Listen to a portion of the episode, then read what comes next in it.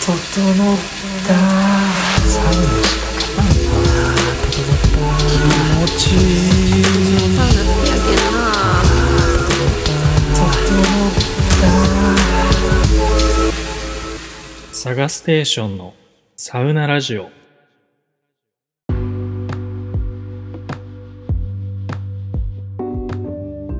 どうも、サガステです。今日も整ってますか、えーこのサウナラジオはサウナの入り方を紹介したり、全国のサウナ施設を徹底レビューしたり、サウナ中の考え事を深掘ってみたりするポッドキャスト番組です。えーこのラジオを聞いている間は、ぜひ思考をオフにしていただいて、えー内なるサウナ熱をじっくりと高めていってください。はい。というわけで、えー前回からですね、沖縄サウナ旅の、えー、サ旅で行ったサウナ施設紹介をしていくっていう、えー話をしていて、まあ、前回1個目、1箇所目、えーキャビンホテルリタイムさんの回を出したんですけど、えっ、と、ちょっとね、雑談会を一旦挟もうかなと思います。えーというのも、まあ、えー前回の、まあ、余談的な感じで話もしたんですけど、結構ね、僕のラジオ、まあ、毎回毎回結構時間長いんですよね。で、まあ、それもいいかなと思いつつなんですけど、やっぱり短い、えーサクッと聞けるような放送があってもいいのかなって、まあ、思ったりして、まあ、10分ぐらい、15分ぐらい、他のポッドキャスト番組のような、サクッと聞けるような、えー回もあっていいんじゃないかなということで、ちょっと雑談会を今回は、えー撮っていこうかなと思います。というのも、あのちょうど話したいネタが、えーあったので、えー今回はそれについて話そうと思います。まあ、サウナに通う理由を改めて考えてみたっていう、えーテーマなんですが、えーとまあ、僕普段こうやってポッドキャストを配信してる、えー身なんですけれども、まあ、昔から、まあ高校生ぐらいかな、えー割とポッドキャストを聞く方としても、えー結構楽しんでまして、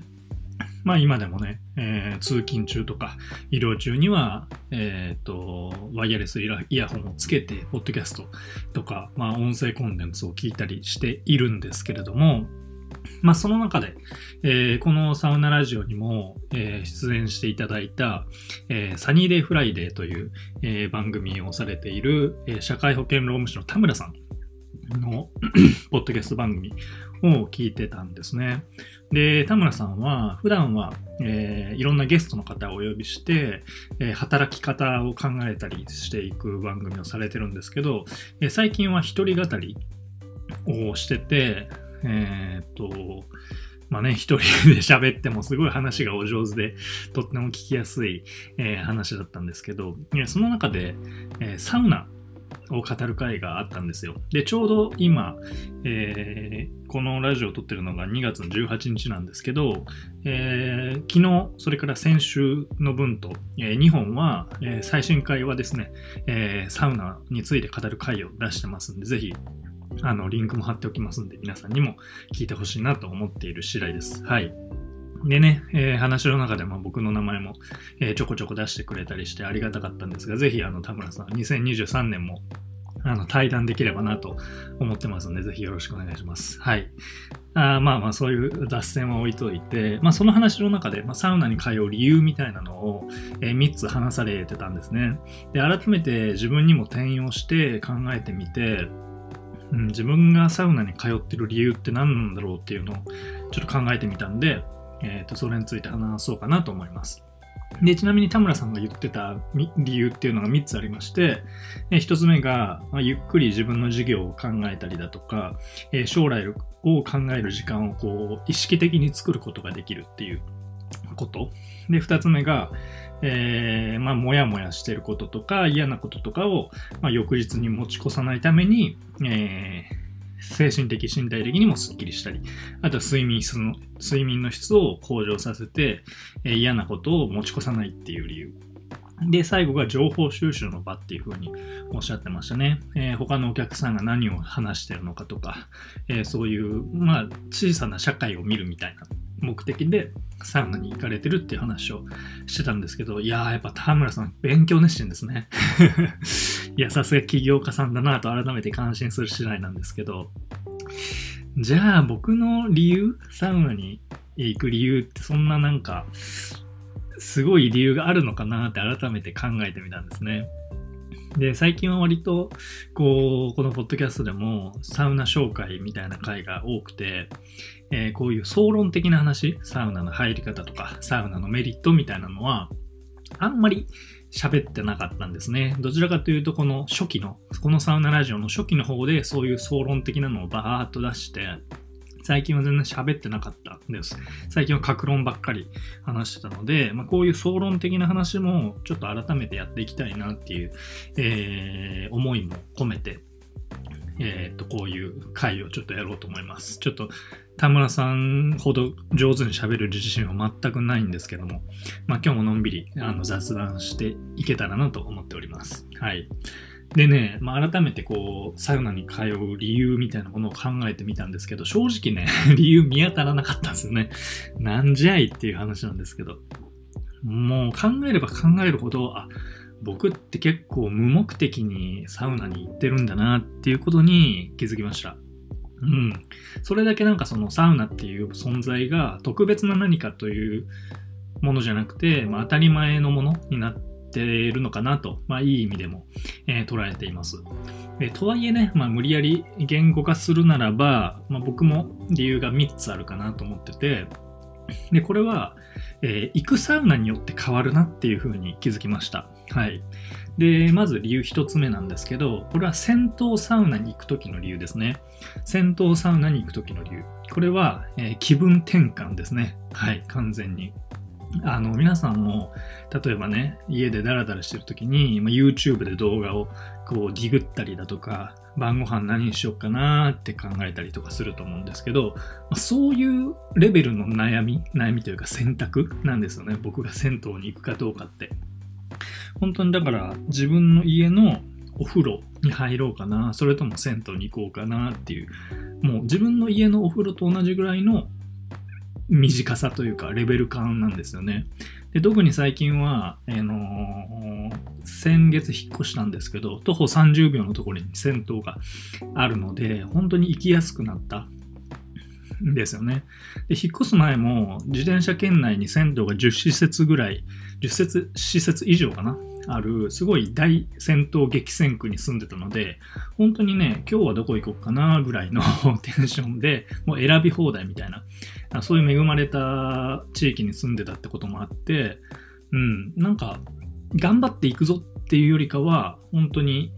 うん、身近なものっていう感じだったんですよね。そうやってまあすごくサウナが身近だったからこそ特別なものっていう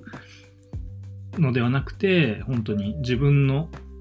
えー家のお風呂と同じぐらいの存在？だから今日はどこであのお風呂入ろうかなっていう、その選択肢の一つが自分の家のお風呂であって、また別の選択肢がとあるサウナであって、みたいな。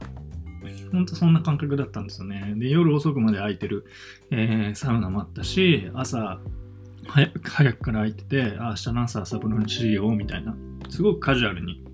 選択できる感じだったので、本当に気分転換なんですよね。もちろんね、サウナに行けば、これまた後で話しますけど、いろんなメリットが得られるんですが、そのメリットを、その、享受しに行くぞっていう意気込みはほぼなくて、うん、今日晩ご飯何食べようかなぐらいのテンションで、今日サウナ行こうかなっていう感じで行ってるんですよね。だから本当に、うん、無目的ですね、本当に。理由なく 気分で選んでるっていう感じになってます。はい。まあ、これが理由なのかどうかって言われると、まあ、微妙なとこかもしれないんですが、まあそんな感じです。で、理由2つ目。これは、サウナ施設、サウナスパ施設に行く時の理由ですね。これは戦闘サウナとはちょっと違っていて、まあ、リフレッシュとか、え現実逃避っていう目的があります。まあ、結構残業の多い職場で勤めてるんですけど、まあ、忙しい時なんかは結構ね自分軸を見失うほどタスクに追われてしまう時ってあるんですよ。で皆さんもねあるんじゃないかなと思うんですけどやっぱりねこう目の前のやるべきことをこうやってもやってもあの消えない やってもやってもタスクが減らないっていう、えーそういう時ってなんかゆっくりと将来のことを考えたりとか自分が本当にやりたいことを考える時間って取れないと思うんですよ。でそういう時間が取れてないっていう事実自体も把握できてないというか、えーもう自分を客観視する余裕が全くなくなってる状態。ってあると思うんですけど、まあ、そうすると、まあ、いつの間にかそのストレスが溜まってたりだとか、まあ、その自分軸じゃない周りに流された人生を生きてしまっているのですごい疲れてしまったり、まあ、単純に仕事が多くて睡眠時間が、あの少なくなってしまったりとか、まあ、体がバキバキに凝ってしまったりそういうふうに知らず知らずのうちに心身ともに疲弊してしまうことってあると思うんです。でそういう時にもうちょっとこれはいかんぞということでさすがにリフレッシュせなあかんなっていう時はもう目の前のものを一旦忘れてちょっと現実逃避気分を味わおうということで、まあ、無理やりサウナに行く予定を入れたりしていますだから銭湯よりも結構意識的にあの行ってるかもしれないですね。だからまあ基本的には普段は、えーと、田村さんと同じように銭湯のサウナに行くことが多くて、まあ、たまにご褒美的にそういうサウナスパ施設にリフレッシュしに行くっていうことが多いです。で実際僕も、えー、まあ、最近は引っ越しなんかもあって行けてなかったんですけど、まあ、月1でサウナ施設にお泊まりしようっていうキャンペーンを自分の中でやってましてこう八百倉の水風呂に抱かれに行ったりだとかえ大東洋とかアムザとかそういうもう泊まれる、え極上サウナにあの一泊しに行ったりとか、まあ、ちょっと遠出して、え神戸とかにのサウナ施設に足を運んだりとかしてますね。で、最近はこう全国旅行支援みたいなのもあって、普段はちょっと高いなと思うようなマッサージとかも気軽にあの安い値段であのつけれるので、そういう意味でもあのここ最近は積極的にサウナ施設お泊りをするようにあのしてます。うん。で、やっぱりね、これはもう皆さんご存知かと思うんですけど、やっぱサウナに行くとね、不思議なくらい嫌なこととか忘れられるんですよね。体の身体的な気持ちよさはもちろんのこと、やっぱりそういう精神的なあのリフレッシュっていうのが僕の中ではかなり、えー、大きいなっていうふうに思ってて、もう本当に疲れてしまってる時とかは、えー、行くようにしています。ねやっぱりね、先週も大統領泊まったんですけど、久しぶりにね、マッサージしてもらって、もうめちゃくちゃ気持ちよかったですね。うん、こんなに疲れてたんだっていうのが本当にわかるぐらい。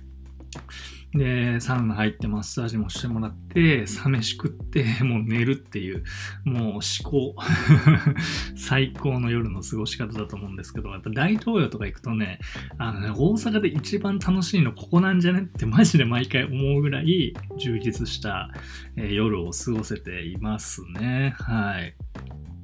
えー、なんでサウナスパ施設に行く理由はリフレッシュとか現実逃避みたいな、え、理由があるかなと思います。で、3つ目。これは最後なんですけど、あの、サ旅。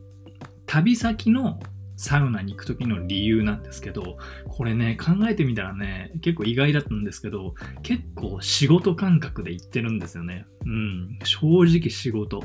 正味仕事っていう感じなんですけど、まあこう、まあとはいえね、こう嫌じゃないんですよ、別に。嫌なわけじゃなくて、そう仕事にやらなきゃいけないみたいな、すごい追われてるような感じもない。ただ、その、完全に気分転換とか、休息とかリフレッシュみたいなものではなくて、こう、どっちかというとね、どうこのサウナ施設を発信しようかなとか、そう、ポッドキャストだとか、まあその他の媒体でどう紹介しようかなみたいな、完全に頭がオフになってるかっていうとそうじゃなくて、結構、うん、仕事脳で入ってることが多いかもしれないですね。うん。そう。だからまあ、まあ、仕事と言ったらあれかもしれないですけど、仕事とその休息の境目がもう完全になくなってきてる感じなんですよ。サウナの発信に関しては。なので全然、その遊び気分でもあるし、仕事気分でもあると。まあ、ただ、その完全にオフな気分じゃないので、うん、思考成分は多めになってるかもしれないですね。完全に感覚の世界に行けてるかっていうと、もしかしたらいけてないのかもしれない。うん。ただまあ、それ自体も込みで楽しんでる感じなんで、まもっともっといろんなサウナに行ってみたいっていう気持ちはありますね。うん、なんかね、やっぱ発信のネタにしないとって思っちゃう頭になっちゃったんですよ。で、それってね、すごい、うん、他の方方からしたらもったいないというか、うーん、その発信をしてる弊害なんじゃないかって思われるかもしれないし、まあ多分もしかしたらもしかしたらというか多分そうなんですよね。で、もうこれはね、発信をしてる副作用的な、えー、ものだとは思うんですけど、やっぱりこうやって発信をして皆さんに聞いてもらって、その旅先のサウナ、えー、どこにしようかって悩んでたんですけど、それの候補としてあの参考にさせてもらいましたとか、なんかそういうの聞くと、またそれはまた違った角度の幸せが得られてるし、そう発信してる人しか味わえないものだなとも思うんで、まあ、本来あるべきそのフィンランド的なサウナの楽しみ方っていうのは、家の近所のサウナとか、サウナスパ施設でやるとして、そういう旅先サウナではちょっと、えー、仕事感覚でサウナと向き合ってるなという、え、感じはしてますね。まあ、これは割と今まであんまり意識してなかったんで、今回改めて考えてみて、えー、分かった気づきでしたね。はい。っていう感じで、まあ、基本的には無目的にサウナに通ってるわけなんですけど、やっぱりね、そのサウナに入ることによる副産物っていうのはあって、まあ、田村さんが言ってたみたいに考えがまとまる、あのデジタルデトックスができるので、強制的に。えー、なかなか忙しい毎日だと、将来のこととか、自分のことを考える時間ってなかなか取れないと思うんですけど、それが無理やり、あの、得られるっていうのは、やっぱりサウナのメリットだと思いますし、実際こう、まあ、この発信のネタとかもそうだし、自分の理想のライフスタイルってどんなのだろうとか、あと何気ない悩み事とか考え事とかも結構サウナの整い中に考えがまとまることとかアイデアが出てくることって結構あるんですよね。なんかそういうのをしてると、ああ、やっぱちょっとサウナ行くのちょっとめんどくさかったけど来てよかったなって本当に毎回、うん、思いますね。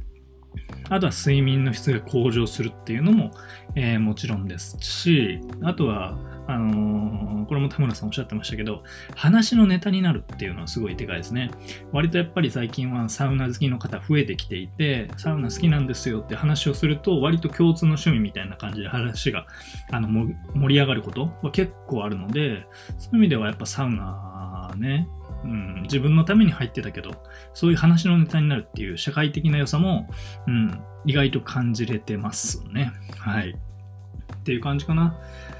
はい。なんでまあ、探す手は何にも考えずに サウナに行ってるんだなっていうことが、あのー、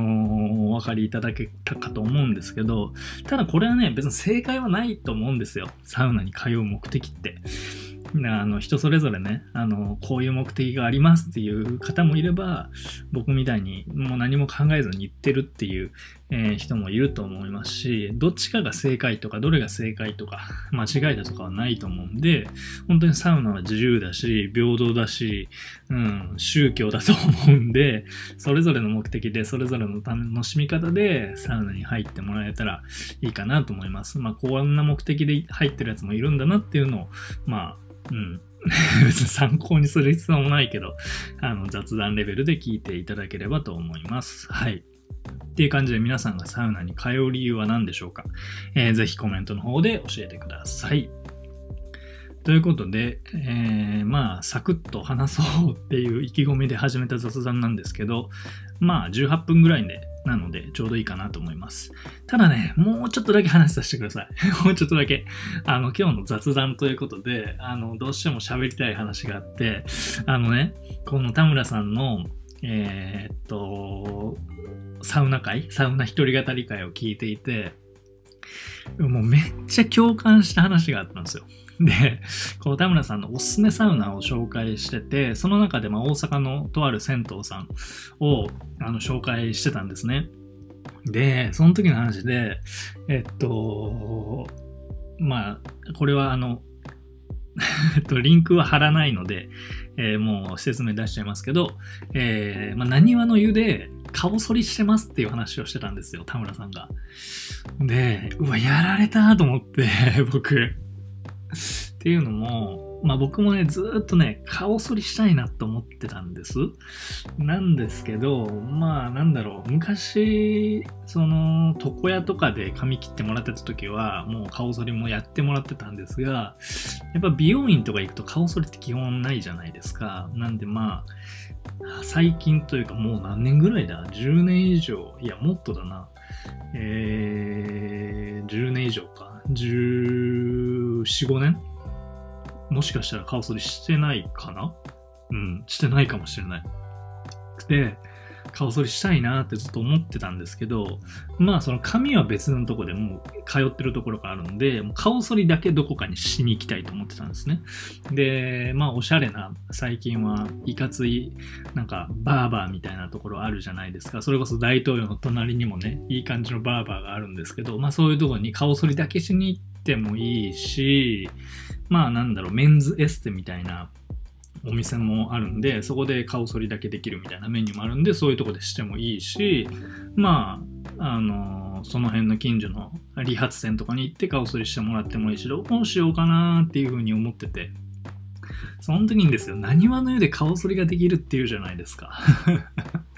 いや、いいじゃん、めっちゃ。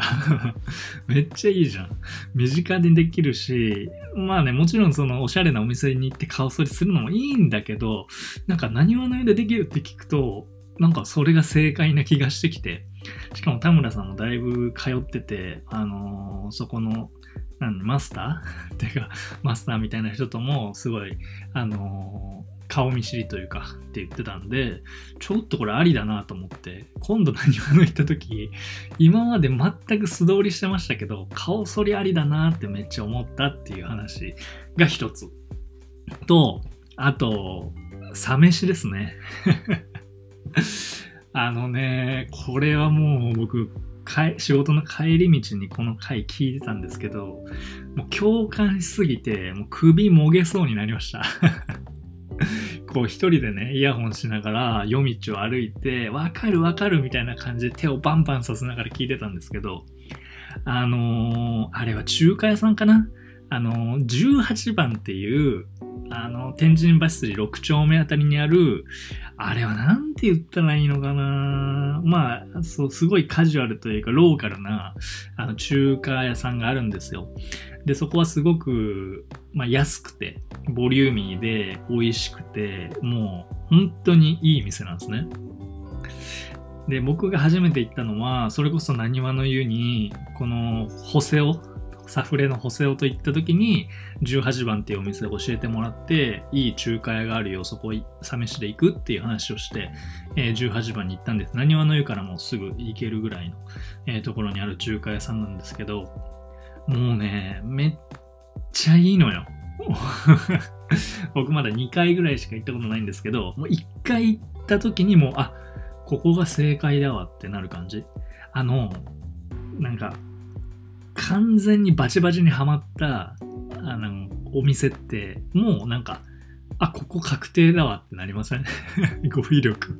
語彙力ないんですけど、そのもう解体しなくていいや。ここ、ここに、このエリアに来るんだったらもう毎回この店でいいやってなるとこあるじゃないですか。本当に気に入ったところって。で、まさにこの18番がその感じで、この天神バチソリ6丁目あたりに来た時はもう毎回18番でいいやって思うぐらいめちゃめちゃ気に入った。味もうまいしね。うん。で、すごくカジュアルだし、入りやすいし、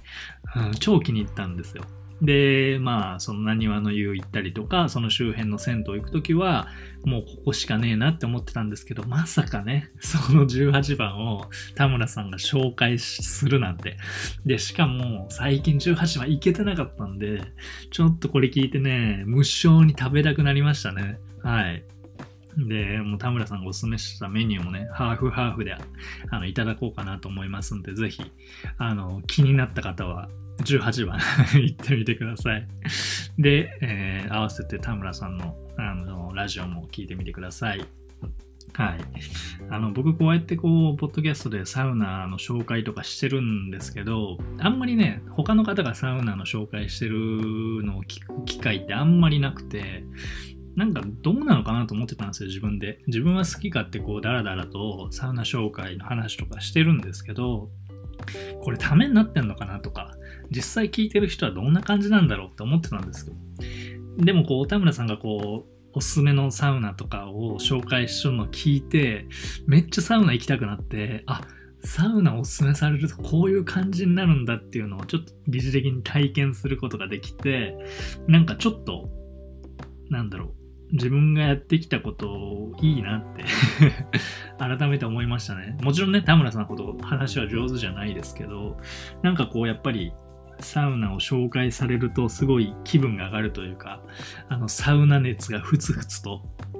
あの湧いてくる感じっていうのはいいなと思ったんで、引き続きサウナ紹介を続けていきたいなと思った次第でございます。はい。っていう感じで 余談を喋ってたら、もう25分ぐらい喋っちゃったんで、なんやかんや、今回も長くなってしまったんですけど、ここら辺で終わりたいと思います。はい。で、私ですね、このポッドキャスト以外にも SNS 等でサウナに関する発信をしておりますので、ぜひフォローをよろしくお願いします。またこのサウナラジオに取り扱ってほしいテーマや質問、それから、えーぜひ皆さんがサウナに通う理由なんかもね、コメントでいただければ嬉しいので、えー説明欄の方にある、えーリンクの方からぜひコメントよろしくお願いします。質問箱っていう形で、えーリンクを貼っておりますんで、コメントどしどしお寄せください。えーコメントいただいた方には、このサウナラジオのロゴステッカーをお配りしております。全国どこでも無料でお送りしますんで、ご希望の方は本名、郵便番号、住所の入力もお忘れなく。はい。で、Apple Podcast とか Spotify などのアプリで聞いてくださってる方は、この番組の評価、それからコメントもよろしくお願いします。ということで、今回は以上になります。雑談会だったんですけど、なんやかんや30分近く喋ってしまいました。ということで、また次回、えー雑談するか、えー沖縄の、えーサウナ施設を紹介するかの回だと思いますんで、次回の配信でお会いしましょう。皆さん、良い整いを。